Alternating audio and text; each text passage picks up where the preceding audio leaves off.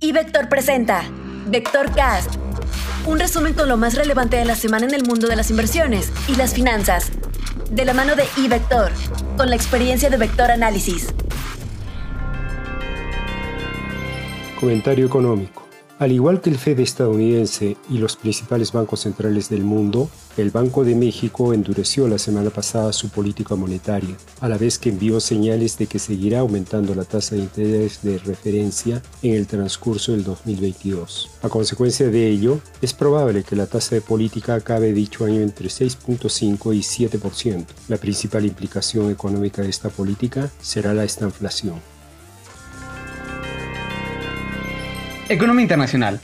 La semana pasada estuvo cargada de política monetaria.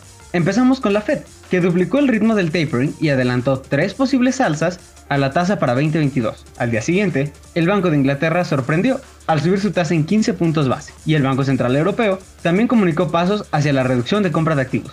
Parece que los bancos centrales están tomando más en serio los riesgos inflacionarios. Veremos las repercusiones que tiene sobre los mercados y la influencia en política monetaria de otros países. El índice de PMI de diferentes países nos muestra que el sector de servicios está batallando, después de tener un impulso importante recientemente. El desarrollo de la COVID será muy importante para ver si el mal momento se prolonga. Para esta semana, esperamos cifras del PCE Core, la medida inflacionaria favorita de la Fed, anticipando un crecimiento de 0.4% mes a mes y 4.1% año a año. También se conocerá el crecimiento del PIB del tercer trimestre de Estados Unidos, muy importante dadas las nuevas políticas monetarias menos acomodaticias. Por lo que se refiere a la economía mexicana, dos serán los indicadores más relevantes para esta semana. El primero de ellos es la inflación de la primera quincena de diciembre, la cual esperamos con una nueva aceleración anual y alcanzando niveles superiores al 7.7%.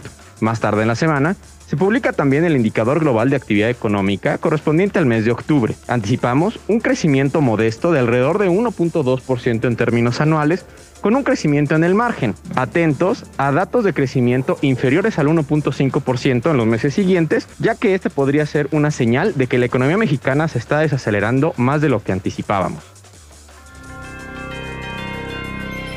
Análisis técnico. Contrario a lo que se hubiera esperado por todos los anuncios de política monetaria que se hicieron durante la semana, realmente hubo pocas variaciones en tasas de interés, tanto en México como en Estados Unidos. Este comportamiento en las gráficas se traduce como un periodo de lateralidad que se ha extendido a lo largo de las últimas semanas. Sin embargo, y dada la perspectiva en las gráficas, es que este movimiento lateral termine por definirse al alza. No hay que olvidar que la tendencia que prevalece desde inicios de año, a pesar de la estabilidad en meses recientes, es de avance, tanto en Estados Unidos y especialmente en México.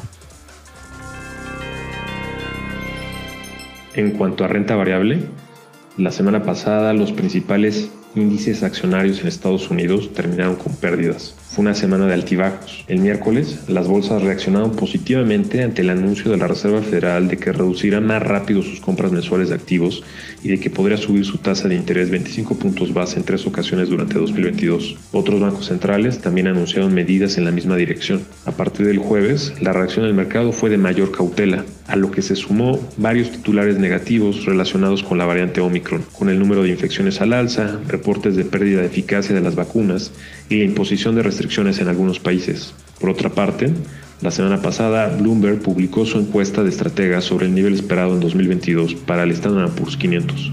En promedio, se espera que el índice se ubique en 4.950 puntos, lo que implicaría un rendimiento de cerca de 6.3%, con un aumento esperado en las utilidades de 13.9%. Informó para Vector Cast Rodolfo Navarrete, Alejandro Arellano, Luis Adrián Muñiz, Georgina Muñiz y Gerardo Ceballos, quienes forman parte de nuestro equipo de Vector Análisis.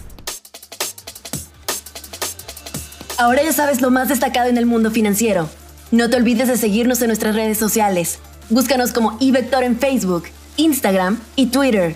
También puedes abrir tu cuenta y empezar a invertir hoy mismo en ivector.com.mx.